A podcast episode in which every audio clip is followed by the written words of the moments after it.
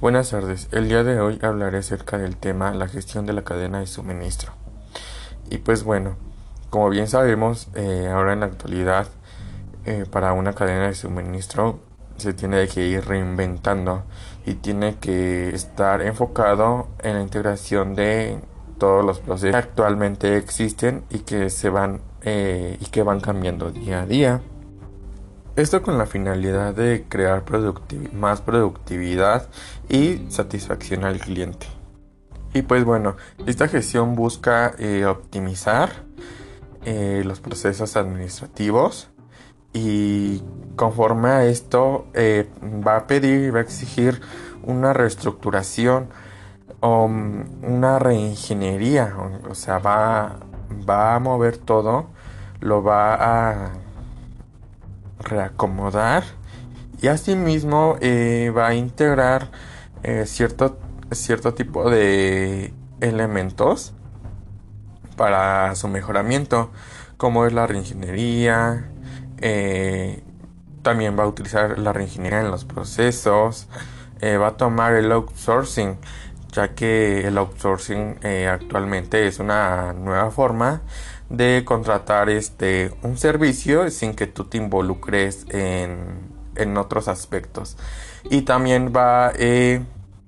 a tomar en cuenta lo que es el, el benchmarking para así poder comparar eh, los procesos de esa misma empresa con otros o eh, comparar su mismo producto con otros o su servicio y pues bueno para que todo este tipo de estrategias funcionen y lleguen al crecimiento eh, esencial de la empresa y esto se cumpla,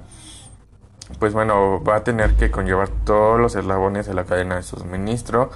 y para que esta sea una ventaja competitiva. Así que todo esto tiene que ver con la, con la colaboración mutua entre cada eslabón mediante el cambio de información ya que cuando un, un eslabón está bien conectado con otro, existe y coincide para su buen funcionamiento. Y bueno, como puntos clave se tiene el just in time y el just a tiempo, como bien se conoce, eh, que no solamente va a analizar eh, la sección de los inventarios y su, de su almacenamiento o insumos, sino que también eh, va a tomar en cuenta todos los, todos los elementos que va a llevar el proceso de producción. También otro punto que va a tomar en cuenta son las TICs o las tecnologías de información para así eh, interactuar mejor con los clientes, eh, con los proveedores y así se tiene una información más rápida y oportuna para y esta misma otorga ciertas herramientas tecnológicas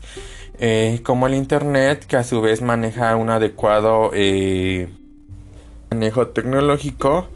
y que este a su vez va a ayudar al incremento en los niveles de su productividad.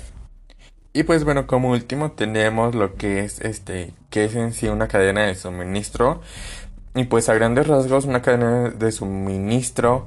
es eh, una integración y combinación